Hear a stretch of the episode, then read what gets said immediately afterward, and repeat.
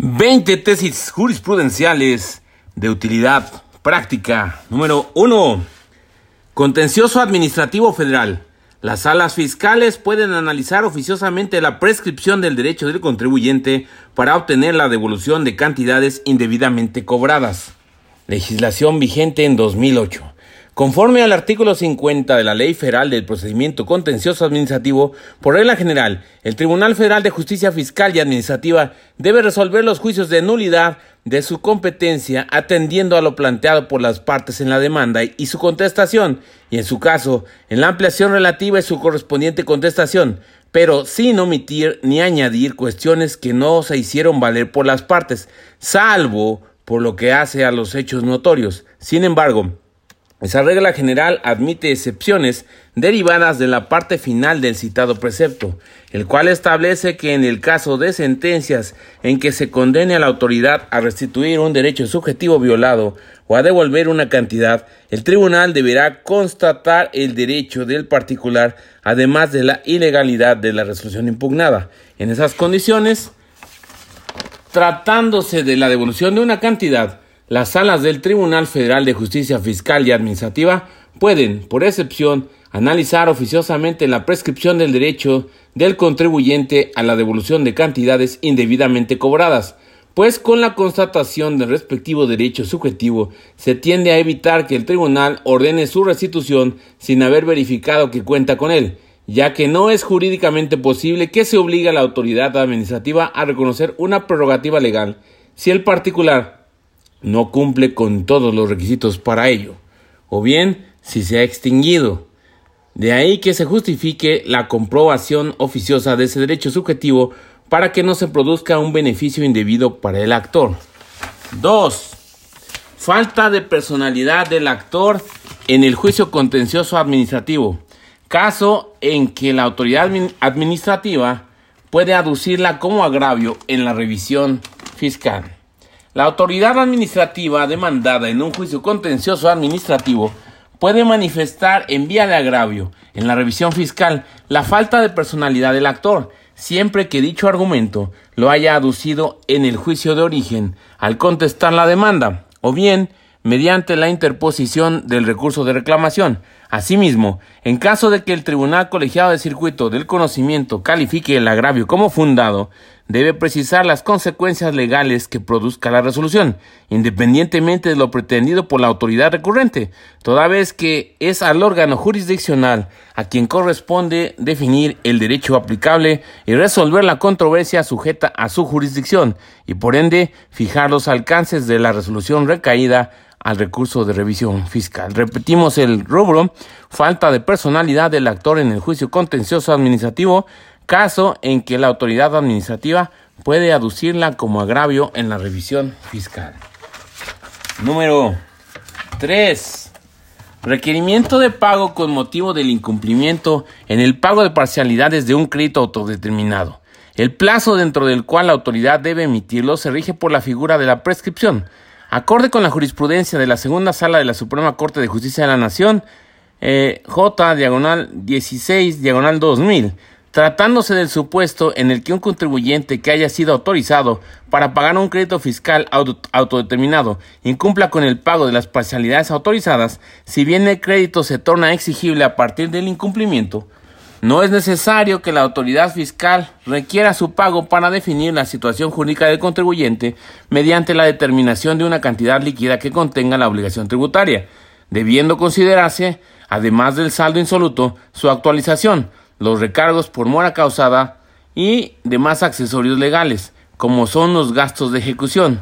Ahora bien, en relación con el plazo dentro del cual la autoridad debe emitir dicho requerimiento, el artículo 146 del Código Fiscal de la Federación establece que el crédito fiscal se extingue por prescripción en el plazo de cinco años, el cual inicia a partir de la fecha en que el pago pudo ser legalmente exigido y se interrumpe con cada gestión de cobro que el acreedor notifique o haga sabedor al deudor.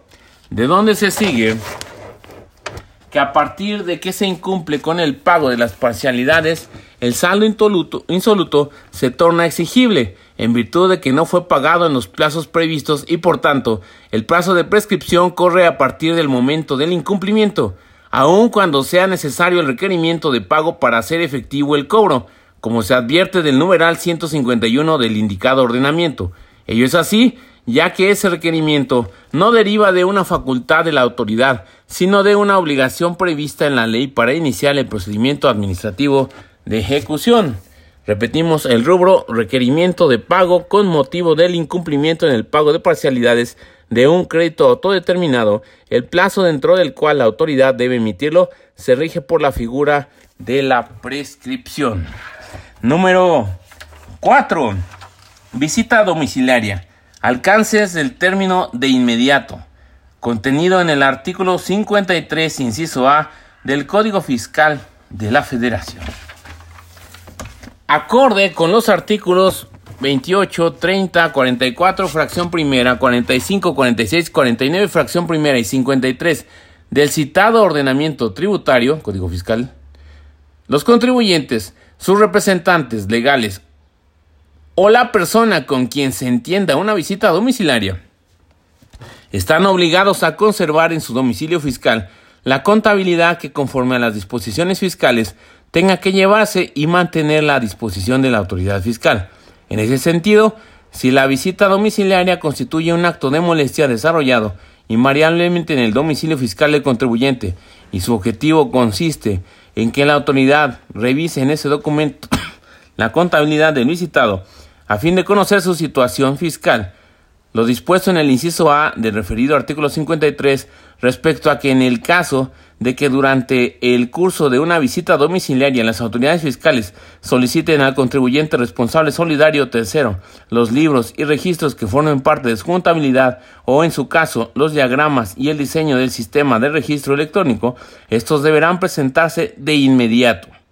No significa que la persona visitada tenga un plazo para cumplir el requerimiento, sino que se entiende que tal documentación debe exhibirse inmediatamente después de haberse solicitado, esto es, de manera contigua o muy cercana y sin tardanzas, pues el contribuyente está obligado a tenerla a la mano en el lugar en el que se desarrolla la visita y siempre a disposición de la autoridad fiscal, en el entendido de que no debe considerarse un incumplimiento sancionable el que no se exhiba al instante o en el segundo inmediatamente posterior al requerimiento, pues la obligación de presentarla inmediatamente solo significa que debe exhibirse sin tardanzas y no que ni siquiera se tenga el tiempo indispensable para localizar lo solicitado en los libros, documentos, registros o archivos. Repetimos el rubro, visita domiciliaria, alcances del término de inmediato y un poquito de la tesis del texto.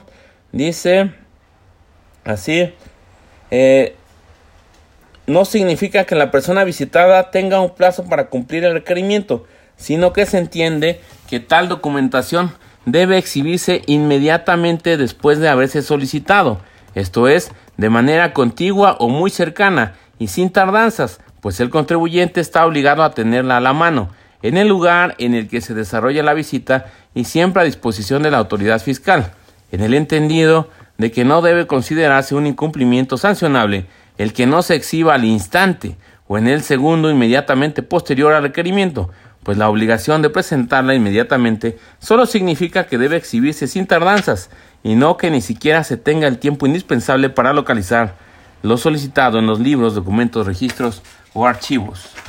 Número 5. Multa impuesta por elementos de la Policía Federal Preventiva y de la Policía Federal derivada de infracciones a las disposiciones relacionadas con el tránsito vehicular.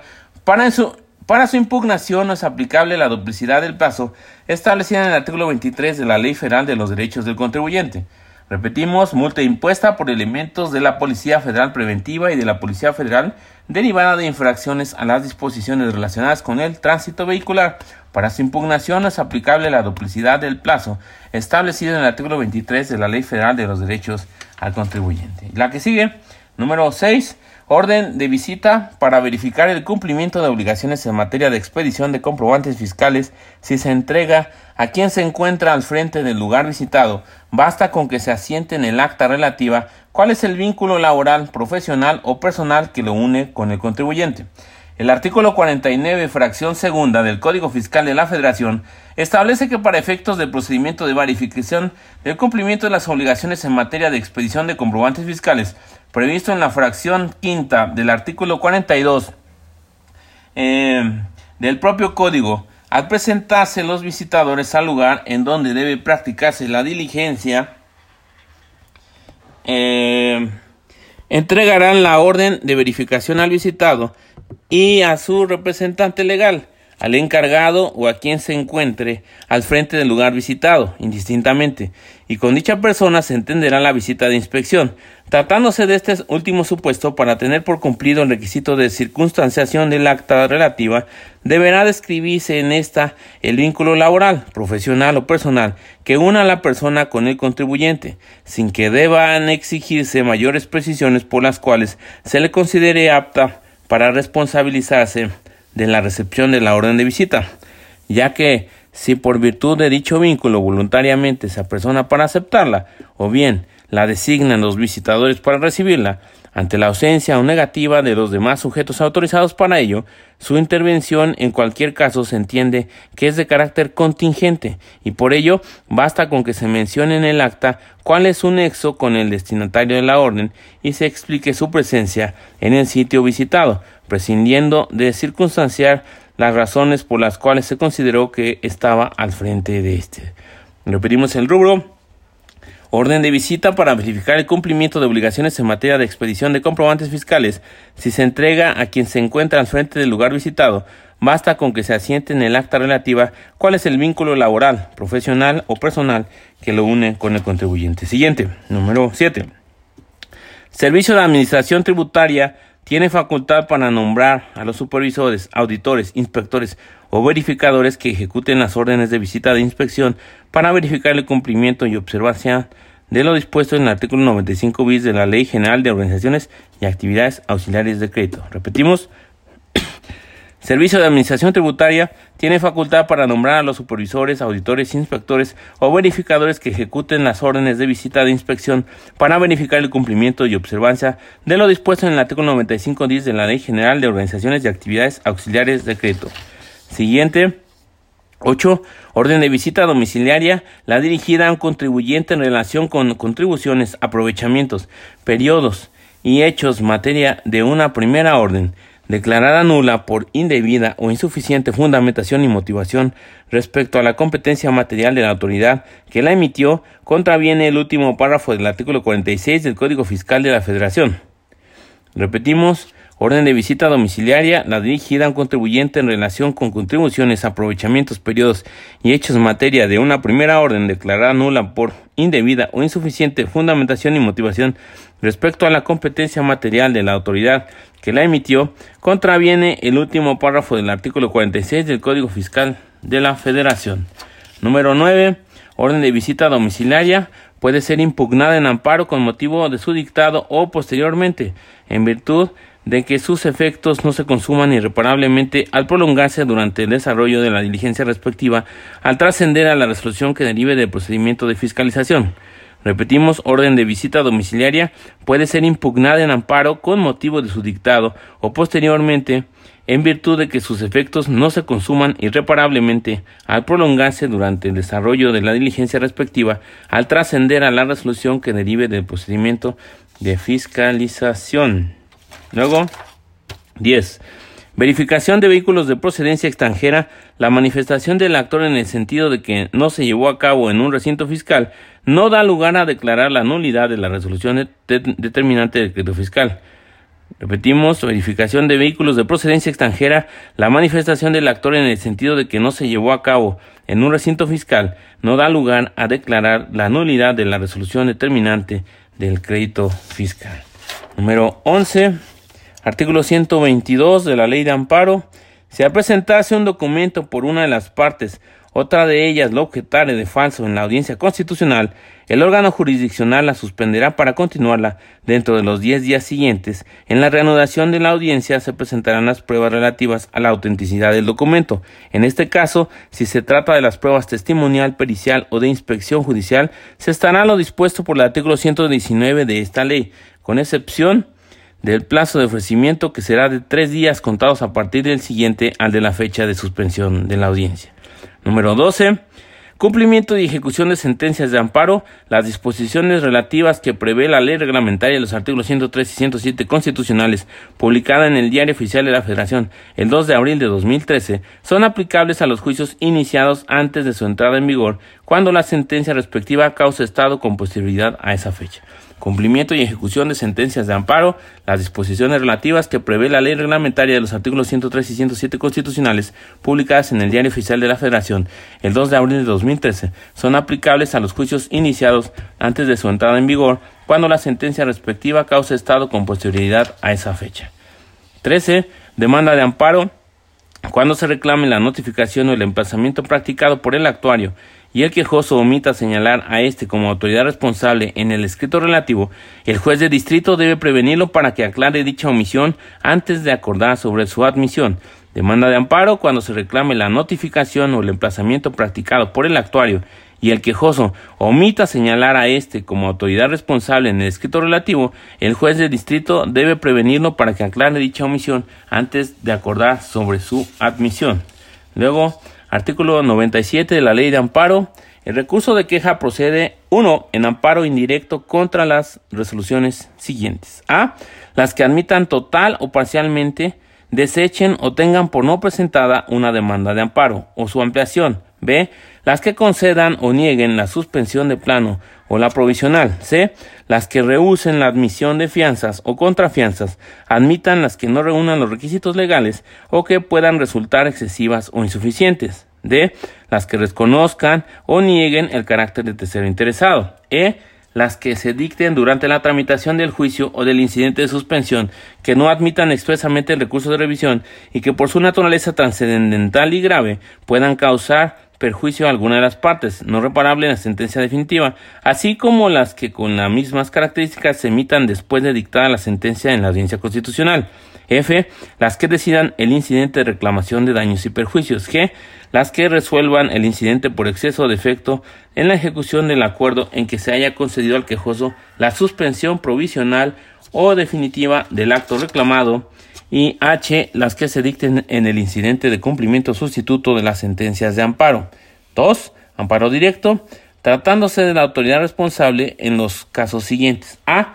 Cuando omita tramitar la demanda de amparo o lo haga indebidamente. B cuando no provea sobre la suspensión dentro del plazo legal, conceda o niegue esta, rehúse la admisión de fianzas o contrafianzas, admitan las que no reúnan los requisitos legales o que puedan resultar excesivas o insuficientes. C. Contra la resolución que decida el incidente de reclamación de daños y perjuicios. Y D. Cuando niegue al quejoso su libertad caucional o cuando las resoluciones que dicte sobre la misma materia causen daños o perjuicios a alguno de los interesados. 15. Jueces de primera instancia no tienen superior jerárquico en materia jurisdiccional para efectos del cumplimiento de ejecutorias de amparo. Jueces de primera instancia no tienen superior jerárquico en materia jurisdiccional para efectos del cumplimiento de ejecutorias de amparo. 16. Demanda de amparo indirecto presentada como directo, caso en el que para determinar la oportunidad en la promoción del juicio debe considerarse la fecha en la que llegó para su conocimiento al juez de distrito. En aquellos supuestos en que el mismo quejoso, uno, presente por segunda ocasión indebidamente una demanda de amparo indirecto ante la autoridad responsable, dos, con la finalidad de impugnar un acto dictado después de concluido el mismo juicio natural del que deriva el acto reclamado en el amparo previo, y tres, que dicho acto constituya una resolución dictada en cumplimiento de una demanda de amparo indirecto, el juzgador de amparo contará con elementos suficientes para acreditar que el quejoso conocía la vía procedente, por lo que el error en la presentación de la demanda no deberá interrumpir el plazo para la promoción del juicio de amparo. y la fecha que se tomará en cuenta para determinar la oportunidad del juicio será aquella en la que llegó al conocimiento del juez de distrito y no en la que la recibió la autoridad responsable. Ello siempre y cuando el tribunal colegiado al que se le turne el primer amparo como directo al declarar su incompetencia legal haya explicado al quejoso los casos en los que procede el amparo directo, indicando que, en contra de las resoluciones ahí reclamadas, procede el amparo indirecto. Lo anterior, en virtud de que en un primer error en la vía debe presumirse como una equivocación de buena fe procesal, que no debe dejar al quejoso sin defensa. No obstante, una segunda equivocación en estas condiciones permite acreditar que el quejoso sabía cuál era la vía que debía iniciar y que la conducta procesal del quejoso está encaminada a entorpecer la buena marcha del juicio, por lo que en ese supuesto no se debe interrumpir el plazo para la promoción del juicio de amparo. 17. Suspensión en el juicio de amparo indirecto. Procede concederla contra los efectos de una autorización, permiso o licencia.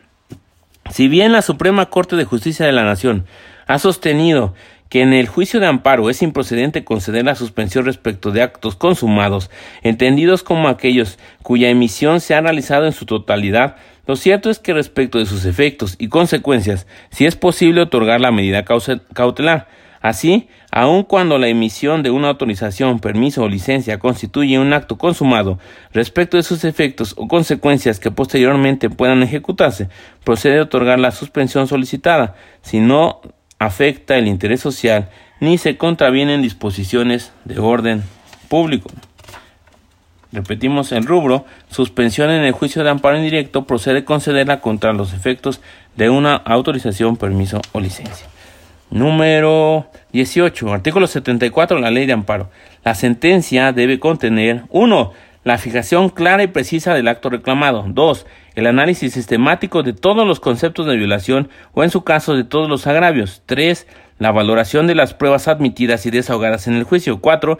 Las consideraciones y fundamentos legales en que se apoye para conceder, negar o sobreseer. 5. Los efectos o medidas en que se traduce la concesión del amparo. Y en caso de amparos directos, el pronunciamiento respecto de todas las violaciones procesales que se hicieron valer y aquellas que, cuando proceda el órgano jurisdiccional, advierta en suplencia de la queja.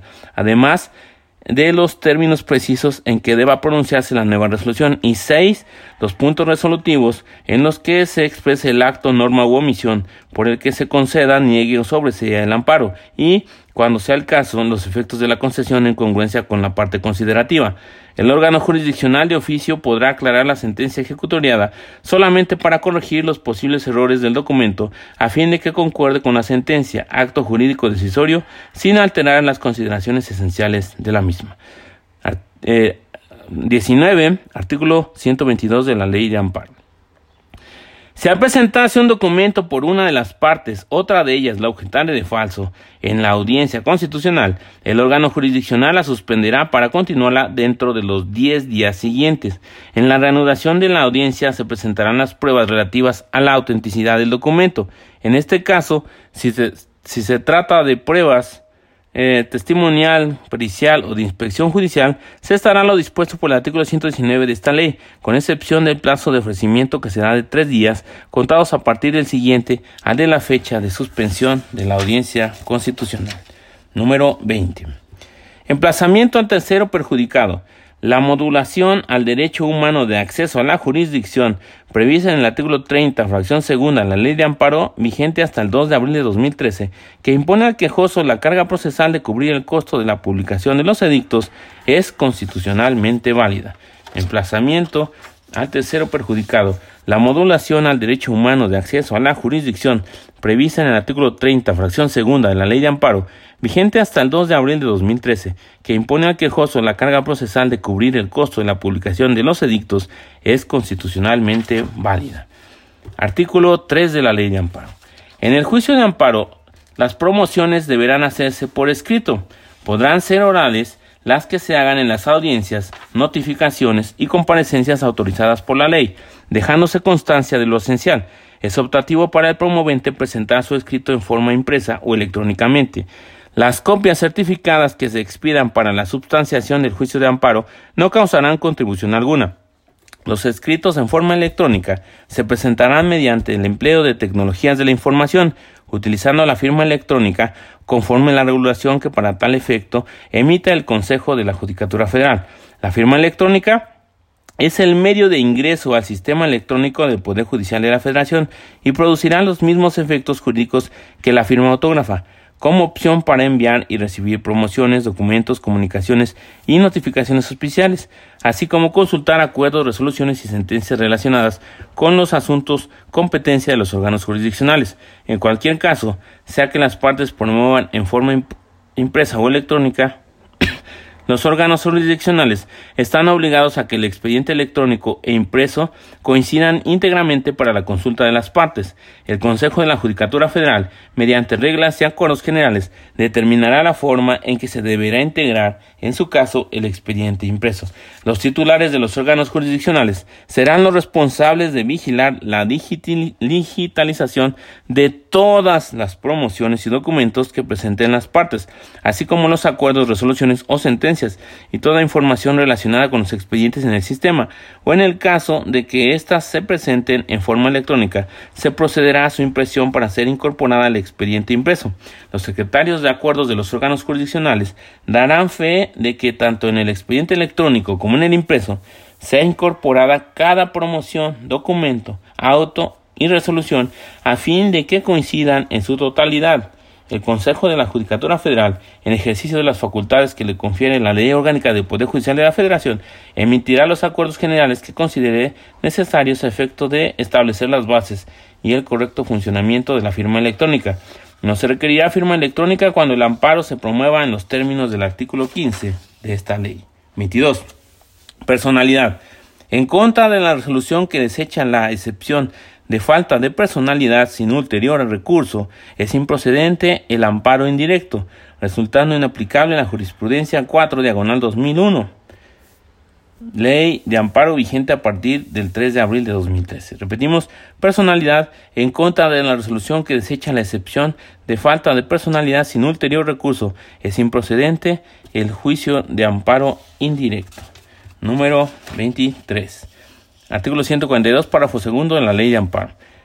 La falta de informe previo hará presumir cierto el acto reclamado para el solo efecto de resolver sobre la suspensión definitiva, tratándose de amparo contra normas generales las autoridades que hayan intervenido en el refrendo del decreto promulgado eh, de la norma general o en su publicación, únicamente rendirán el informe previo cuando adviertan que su intervención en el proceso legislativo o de creación de la norma general se impugna por vicios propios. La falta de informe previo de las autoridades legislativas, además de lo señalado en el párrafo anterior, no, no dará lugar a sanción alguna. Número 24. Artículo 117, párrafo primero de la Ley de Amparo. La autoridad responsable deberá rendir su informe con justificación por escrito o en medios magnéticos dentro del plazo de 15 días con el cual se dará vista a las partes el órgano jurisdiccional, atendiendo a las circunstancias del caso, podrá ampliar el plazo por otros 10 días. Entre la fecha de notificación al quejoso del informe justificado y la de la celebración de la audiencia constitucional, deberá mediar un plazo de por lo menos ocho días. De lo contrario, se acordará diferir o suspender la audiencia según proceda a solicitud del quejoso o del tercero interesado. En el sistema procesal penal acusatorio, la autoridad jurisdiccional acompañará un índice cronológico del desarrollo de la audiencia en la que se haya dictado el acto reclamado, en el que se indique el orden de intervención de cada una de las partes. Los informes rendidos fuera de los plazos establecidos en el párrafo primero podrán ser tomados en cuenta si el quejoso estuvo en posibilidad de conocerlos. Si no se rindió informe justificado, se presumirá cierto el acto reclamado, salvo prueba en contrario, quedando a cargo del quejoso acreditar su inconstitucional cuando dicho acto no sea en sí mismo violatorio de los derechos humanos y garantías a que se refiere el artículo primero de esta ley. En el informe se expondrán las razones y fundamentos que se estimen pertinentes para sostener la improcedencia del juicio y la constitucionalidad o legalidad del acto reclamado, y se acompañará en su caso copia certificada de las constancias necesarias para apoyarlo. en amparos en materia agraria, además se expresará nombre y domicilio del tercero interesado, los preceptos legales que justifiquen los actos que en realidad hayan ejecutado o pretenden ejecutar y si las responsables son autoridades agrarias, la fecha en que se hayan dictado las resoluciones que amparen los derechos agrarios del quejoso y del tercero, en su caso, y la forma y términos en que las mismas hayan sido ejecutadas, así como los actos por virtud de las cuales aquellos hayan adquirido sus derechos, de todo lo cual también acompañarán al informe copias certificadas, así como de las actas de posesión, planos de ejecución, censos agrarios, certificados de derechos agrarios, títulos de parcela y demás constancias necesarias para propiciar los derechos de las partes. No procederá que la autoridad responsable de rendir el informe pretenda variar o mejorar la fundamentación y motivación del acto reclamado, ni que ofrezca pruebas distintas de las consideradas al pronunciarlo, salvo las relacionadas con las nuevas pretensiones deducidas por el quejose. Tratándose de actos materialmente administrativos, cuando en la demanda se aduzca la falta o insuficiencia de fundamentación y motivación, en su informe justificado, la autoridad deberá complementar en esos aspectos el acto reclamado.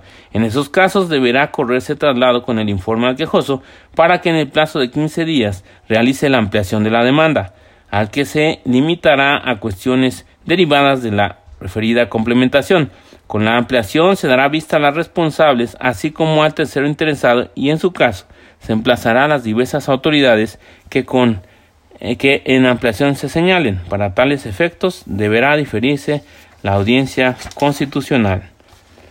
Luego, 25. Persona extraña a juicio tiene interés jurídico para promover amparo indirecto contra la determinación que hace efectivo el apercibimiento del uso de la fuerza pública y la fractura de cerraduras derivado de una orden de embargo en el inmueble de su propiedad donde tiene su domicilio. Repetimos, persona extraña a juicio tiene interés jurídico para promover amparo indirecto contra la determinación que hace efectivo el apercibimiento del uso de la fuerza pública y la fractura de cerraduras derivado de una orden de embargo en el inmueble de su propiedad donde tiene su domicilio. 27. Testigos en el juicio de amparo, el juzgador federal debe reducirlos oficiosamente cuando el oferente señala para un solo hecho más de tres, acorde con lo previsto en el artículo 151 de la ley de amparo. Repetimos, testigos en el juicio de amparo, el juzgador federal debe reducirlos oficiosamente cuando el oferente señala para un solo hecho más de tres, acorde con lo previsto en el artículo 151 de la Ley de Amparo. Número 28. Litisconsorcio pasivo. La concesión de amparo a uno de los litisconsortes para el efecto de ser emplazado a juicio no tiene el alcance de dejar insubsistentes los emplazamientos de los demás litisconsortes y ordenar su nuevo llamamiento a juicio. Repetimos, litisconsorcio pasivo, la concesión de amparo a uno de los litisconsortes para el efecto de ser emplazado al juicio no tiene el alcance de dejar insubsistentes los emplazamientos de los demás litisconsortes y ordenar su nuevo llamamiento a juicio. Luego, artículo 143 el órgano jurisdiccional podrá solicitar documentos y ordenar las diligencias que considere necesarias, efecto de resolver sobre la suspensión definitiva. En el incidente de suspensión únicamente se admitirán las pruebas documental y de inspección judicial, tratándose de los casos a que refiere el artículo 15 de esta ley. Será admisible la prueba testimonial. Para efectos de este artículo, no serán aplicables las disposiciones relativas al ofrecimiento y admisión de las pruebas en el cuaderno principal. 30. Interés legítimo. En principio, la falta de este no es motivo manifiesto e indudable de improcedencia del juicio de amparo que conduzca a desechar la demanda cuando los padres, en representación de su menor eh, hijo de edad, acuden a combatir actos de autoridad dirigidos a afectar los predios de un tercero, de cuyo uso se benefician por algún título lícito y se relacionan con la satisfacción de necesidades sensibles para determinados derechos constitucionales. Repetimos, interés legítimo, en principio, la falta de este no es motivo manifiesto e indudable de improcedencia del juicio de amparo que conduzca a desechar la demanda cuando los padres, en representación de su hijo menor de edad, acuden a combatir actos de autoridad dirigidos a afectar los predios de un tercero, de cuyo uso se benefician por algún título lícito y se relacionan con la satisfacción de necesidades sensibles para determinados derechos constitucionales. Luego, la que sigue, número 31. Daños y perjuicios, forma de fijar el monto de la garantía por esos conceptos al concederse la suspensión en el juicio de amparo cuando se reclama una cantidad líquida. Y dice así. Los daños y perjuicios ocasionados por la concesión de la suspensión en el juicio de amparo están representados por la pérdida o menoscabo que al tercero le ocasionaría no disponer durante el tiempo que dure aquel de las prerrogativas que le confiere la sentencia o laudo reclamado. En tal contexto, si el otorgamiento de la suspensión tiene por objeto impedir la ejecución eh, de una condena en cantidad líquida a favor del tercero, el daño radica en la pérdida de poder adquisitivo con relación a dicha cantidad en el lapso probable que tardaría en la resolución del juicio. Esto es, el poder adquisitivo se genera o demerita en función de la inflación en el país, dato que es posible advertir y cuantificar mediante el índice nacional de precios al consumidor que el Banco de México publica mensualmente en el Diario Oficial de la Federación. En consecuencia, para calcular los posibles daños en el caso, deberá tomarse como referencia el porcentaje inflacionario del tiempo que el juzgador considera que podría durar el juicio a la fecha en que se decrete la garantía, en virtud de que no es posible computar la variación porcentual eh, que para los meses futuros llegue a obtenerse de tal factor. Por otro lado, por lo que vea los perjuicios, que son las ganancias lícitas que obtendría el tercero de tener bajo su dominio el monto de la condena durante el tiempo estimado por el juzgador para la resolución del juicio, el cual equivale al rendimiento que en el mismo plazo produciría el citado monto, conforme a una tasa de interés que refleje el valor del dinero, ese parámetro sería la tasa de interés interbancaria de equilibrio, TIE, a plazo de 28 días, que puede constatarse en la publicación que se hace en el diario oficial de la Federación. Luego, 32. Artículo 27. Las notificaciones personales se harán de acuerdo con las reglas siguientes. 1. Cuando obre en autos el domicilio de la persona o se encuentre señalado uno para recibir notificaciones ubicado en el lugar en que resida el órgano jurisdiccional que conozca del juicio, A. El actuario buscará a la persona que deba ser notificada, se cerciorará de su identidad, le hará saber al órgano jurisdiccional que ordena la notificación y el número de expediente y le entregará copias autorizadas de la resolución que se notifica y en su caso de los documentos a que se refiere dicha resolución. Si la persona se niega a recibir o a firmar la notificación, la negativa se asentará en autos y aquella se tendrá por hecha. B. Si no se encuentra la persona que deba ser notificada, el actuario se sesionará de que es el domicilio y le dejará citatorio para que dentro de los dos días hábiles siguientes acuda al órgano jurisdiccional a notificarse, especificándose el mismo y el número del expediente. El citatorio se dejará con la persona que se encuentre en el domicilio. Si la persona por notificar no acude a la cita, la notificación se hará por lista y por lista en una página electrónica. Y C. Si el actuario encuentra el domicilio cerrado y ninguna persona acude a su llamado, se asegurará de que es el domicilio correcto, lo hará constar y fijará aviso en la puerta a fin de que, dentro de los dos días hábiles siguientes, acuda al órgano jurisdiccional a notificarse. Si no se presenta, se notificará por lista y por lista en una página electrónica, pudiendo el referido órgano tomar las medidas necesarias para lograr la notificación personal si lo estima pertinente. En todos los casos a qué se refieren los incisos anteriores, el actuario asentará razón circunstanciada en el expediente. 2. Cuando el domicilio señalado de la persona a notificar no se encuentre en el mismo lugar en el que reside el órgano jurisdiccional, la primera notificación se hará por exhorto o despacho en términos del Código Federal de Procedimientos Civiles, los que podrán ser enviados y recibidos haciendo uso de la firma electrónica. En el exhorto eh, o despacho se, requerirá que se señale domicilio en el lugar del juicio con apercibimiento que de no hacerlo, las siguientes notificaciones a unas personales se practicarán por lista, sin perjuicio de que pueda hacer la solicitud a que se refiere la fracción cuarta del artículo 26 de esta ley. Cuando el domicilio se encuentre fuera de la circunscripción territorial del órgano jurisdiccional que conoce el juicio, pero en zona conurbada, podrá comisionar al notificador para que la realice en los términos de la fracción 1 de este artículo. 3. Cuando no conste en autos domicilio para oír notificaciones o el señalado resulte inexacto. A. Las notificaciones personales al quejoso se efectuarán por lista. B. Tratándose de la primera notificación al tercero interesado y al particular señalado como autoridad responsable, el órgano jurisdiccional dictará las medidas que estime pertinentes con el propósito de que se investigue su domicilio y podrá requerir a la autoridad responsable para que proporcione el que ante ella se hubiere señalado. Siempre que el acto reclamado emane de un procedimiento judicial, la notificación se hará en el último domicilio señalado para vivir notificaciones en el juicio de origen. Si a pesar de lo anterior no pudiera efectuarse la notificación, se hará por edictos a costa del quejoso en términos del Código Federal de Procedimientos Civiles. En caso de que el quejoso no acredite haber entregado para su publicación los edictos dentro del plazo de 20 días siguientes al en que se ponga a su disposición, se sobreserá el amparo. ¿sí? Cuando se trate de personas de escasos recursos, a juicio del órgano jurisdiccional, se ordena la publicación correspondiente en el Diario Oficial de la Federación sin costo para el quejoso. Cuando deba notificarse al interesado la providencia que mande de ratificar el escrito de desistimiento de la demanda o de cualquier recurso, si no constan autos en domicilio para abrir notificaciones, ni se expresan estos datos en el juicio, en el escrito, continuará el juicio. Luego, 34 autorizado en términos amplios para oír notificaciones, no tiene facultades para desistir del juicio de amparo y sus recursos.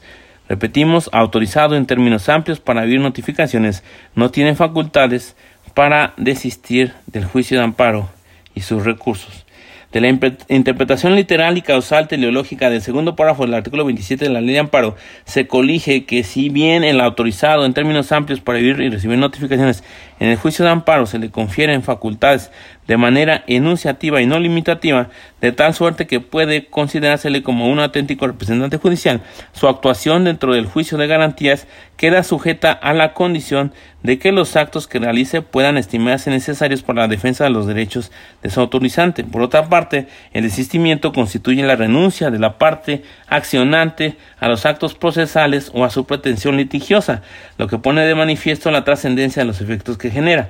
Por tal motivo, la segunda sala de la Suprema Corte de Justicia de la Nación en la jurisprudencia 119 diagonal 2016 2006 eh, estableció como requisito necesario la ratificación del desistimiento de la parte quejosa, con la finalidad de que el juzgador se cerciore de que efectivamente es voluntad del demandante abdicar en su pretensión. En este orden de ideas se concluye que el autorizado en términos amplios de las partes no tiene la facultad para desistir del juicio de amparo y sus recursos, en razón de que su autorización está condicionada a todos aquellos actos necesarios para la, defensa de su autorizante, dentro de los cuales no queda comprendida tal figura.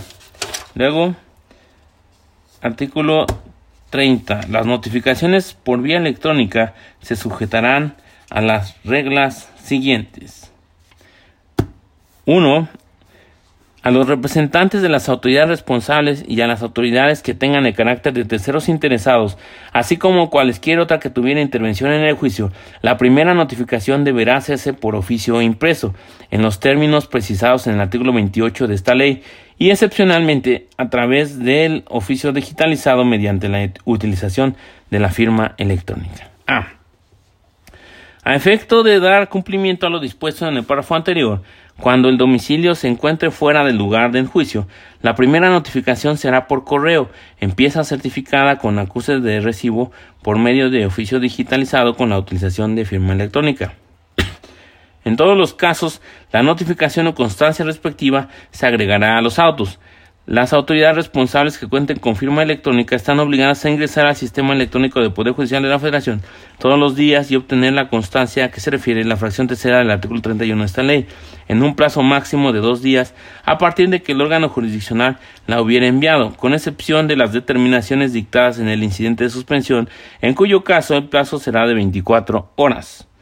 De no generarse la constancia de consulta antes mencionada, el órgano jurisdiccional que corresponda tendrá por hecha la notificación y se dará por no cumplida por la autoridad responsable de la resolución que contenga. Cuando el órgano jurisdiccional lo estime conveniente por la naturaleza del acto, podrá ordenar que las notificaciones se hagan por conducto de actuario quien además asentará en el expediente cualquiera de las situaciones anteriores. En aquellos asuntos que por su especial naturaleza las autoridades responsables consideren que pudieran alterarse su normal funcionamiento, éstas podrán solicitar al órgano jurisdiccional la ampliación del término de la consulta de los archivos contenidos en el sistema de información electrónica. El auto que resuelva sobre la ampliación podrá ser recurrido a través del recurso de queja en los plazos y términos establecidos para las resoluciones a las que se refiere el artículo 97, fracción primera, inciso B de esta ley. Segunda, los quejosos o terceros interesados que cuenten con firma electrónica están obligados a ingresar al sistema electrónico del Poder Judicial de la Federación todos los días y obtener la constancia que se refiere a la fracción tercera del artículo 31 de esta ley, en un plazo máximo de dos días a partir de que el órgano jurisdiccional la hubiere enviado, con excepción de que las determinaciones dictadas en el incidente de suspensión, en cuyo caso el plazo será de 24 horas. De no ingresar al sistema electrónico del Poder Judicial de la Federación dentro de los plazos señalados, dos días, el órgano jurisdiccional que corresponda tendrá por hecha la notificación. Cuando el órgano jurisdiccional lo estime conveniente por la naturaleza del acto, podrá ordenar que las notificaciones se hagan por conducto del actuario, quien además hará constar en el expediente cualquiera de las situaciones anteriores. 3. Cuando por caso fortuito, fuerza mayor o por fallas técnicas se interrumpa el sistema haciendo imposible el envío y la recepción de promociones dentro de los plazos establecidos en la ley, las partes deberán dar aviso de inmediato por cualquier otra vía al órgano jurisdiccional que corresponda al que comunicará tal situación a la unidad administrativa encargada de operar el sistema. En tanto dure ese acontecimiento, se suspenderán únicamente por ese lapso los plazos correspondientes. Una vez que se haya restablecido el sistema, la unidad administrativa encargada de operar el sistema enviará un reporte al o los órganos jurisdiccionales correspondientes en el que deberá señalar la causa y el tiempo de la interrupción del sistema para efectos del cómputo correspondiente. El órgano jurisdiccional que corresponda deberá notificar a las partes sobre la interrupción del sistema, haciéndoles saber el tiempo de interrupción desde su inicio hasta su restablecimiento, así como el momento en que reinicie el cómputo de los pasos correspondientes. Luego, la que sigue, que es la número 36. Y dice así. y procedencia del juicio de amparo en términos de lo previsto en el artículo 64, párrafo segundo de la ley de la materia, se deberá dar vista al quejoso con la posible actualización de alguna causa novedosa, tanto en el supuesto en el que se actualicen simultáneamente las dos hipótesis que prevé, como en amparo directo improcedencia del juicio de amparo en términos de lo previsto en el artículo 64, párrafo segundo de la ley de la materia, se debe dar vista al quejoso con la posible actualización de alguna causa novedosa, tanto en el supuesto en que se actualicen simultáneamente las dos hipótesis que prevé, como en amparo directo. Luego, 136. La suspensión, cualquiera que sea su naturaleza, surtirá sus efectos desde el momento en que se pronuncie el acuerdo relativo, aun cuando sea recurrido. Los efectos de la suspensión dejarán de surtirse en su caso si dentro del plazo de cinco días siguientes al en que surta efectos la notificación del acuerdo de suspensión al quejoso no otorga la garantía fijada y así lo determina el órgano jurisdiccional. Al vencimiento del plazo, dicho órgano, de oficio o a instancia de pase, lo notificará a las autoridades responsables, las que podrán ejecutar el acto reclamado. No obstante lo anterior, mientras no se ejecute, el quejoso podrá exhibir la garantía, con lo cual de inmediato vuelve a surtir efectos la medida suspensional. Luego la que sigue, queja prevista en el artículo 95, fracción sexta de la ley de amparo, procede contra el acuerdo en el que previamente a la audiencia constitucional el juez de distrito desecha o niega tener por formulada la objeción de falsedad de documentos a que se refiere el artículo 153 de la ley citada. Repetimos, queja prevista en el artículo 95, fracción sexta de la ley de amparo, procede contra el acuerdo en que previamente la audiencia constitucional, el juez de distrito desecha o niega tener por formulada la objeción de falsedad de documentos a que se refiere el artículo 153 de la ley citada. Luego, artículo 36, los tribunales unitarios de circuito solo conocerán de los juicios de amparo indirecto promovidos contra actos de otros tribunales de la misma naturaleza. Será competente otro tribunal del mismo circuito si lo hubiera, o el más próximo a la residencia de aquel que haya emitido el acto reclamado. Luego la que sigue, 40. Prueba pericial en el juicio de amparo. El cuestionario dirigido a los peritos es susceptible de ampliación. Prueba pericial en el juicio de amparo. El cuestionario dirigido a los peritos es susceptible de ampliación. Acorde con la interpretación amplia de este alto tribunal, ha construido alrededor del artículo 151 de la ley de amparo, se concluye que el cuestionario relativo a la prueba pericial ofrecida en el juicio de amparo es susceptible de ampliarse siempre que ello ocurra con la oportunidad de cinco días hábiles anteriores al señalamiento de la audiencia constitucional, sin contar el de ofrecimiento ni el señalado para su celebración, lo que garantiza el principio de igualdad procesal sobre el que se cimenta la previsión de dicho precepto. 41. Sobre seguimiento en el juicio de amparo, los jueces de distrito están facultados para decretarlo, valorando pruebas documentales aportadas con posterioridad a la celebración de la audiencia constitucional, de los que aparezca probada o sobrevenga una causal de improcedencia. Es cierto que las pruebas documentales en el juicio de amparo deben ofrecerse y desahogarse por regla general, a más tardar en la audiencia constitucional prevista en el artículo 155 de la ley de amparo, de manera que las exhibidas con posterioridad a su celebración no podrán tomarse en cuenta, pues de hacerlo se vulneraría la unidad jurídica de dicha actuación procesal, concebida como una, una secuencia en la cual se ofrecen y desahogan pruebas, se oyen los alegatos y se dicta la sentencia, además de que se menoscabaría el principio de igualdad entre las partes, pues la recepción de pruebas a uno de los contenientes fuera de dicha diligencia implicaría dejar en estado de indefensión a su contraparte, quien solo puede objetarlas dentro del juicio de dicho acto procesal. Empero, esta regla general no opera cuando se acredita alguno de los supuestos de sobreseimiento previstos en el artículo 74 de la Ley de Amparo, con pruebas documentales exhibidas con posibilidad a la celebración de la audiencia constitucional, pues en este caso dicho precepto legal no hace limitación alguna, por lo que el juzgador se encuentra facultado para sobreseer en el juicio valorando tales pruebas cuando parezca aprobada o sobrevenga una causal de improcedencia. Luego la que sigue Averiguación previa procede el amparo indirecto en términos del artículo 114, fracción séptima de la Ley de Amparo en contra de la abstención del Ministerio Público de iniciarla después de formularse una denuncia de hechos que pudiera ser constitutivos de delito perseguible de oficio. Averiguación previa procede el amparo indirecto en términos del artículo 114, fracción séptima de la Ley de Amparo en contra de la abstención del Ministerio Público de iniciarla después de formularse una denuncia de hechos que pudieran ser constitutivos de un delito perseguible de oficio. Luego, el artículo 124. Las audiencias serán públicas. Abierta la audiencia, se procederá a la relación de constancias, videogramaciones analizadas íntegramente y pruebas desahogadas, y se recibirán por su orden los que falten por desahogarse y los alegatos por escrito que formulen las partes. Acto continuo se dictará el fallo que corresponda.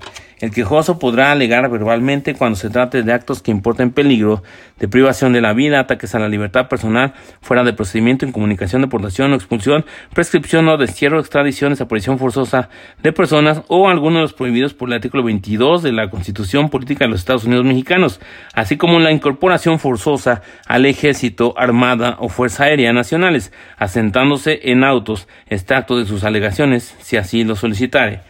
En los autos del orden administrativo en la sentencia se analizará el acto reclamado, considerando la fundamentación y motivación que para complementarlo haya expresado la autoridad responsable en el informe justificado.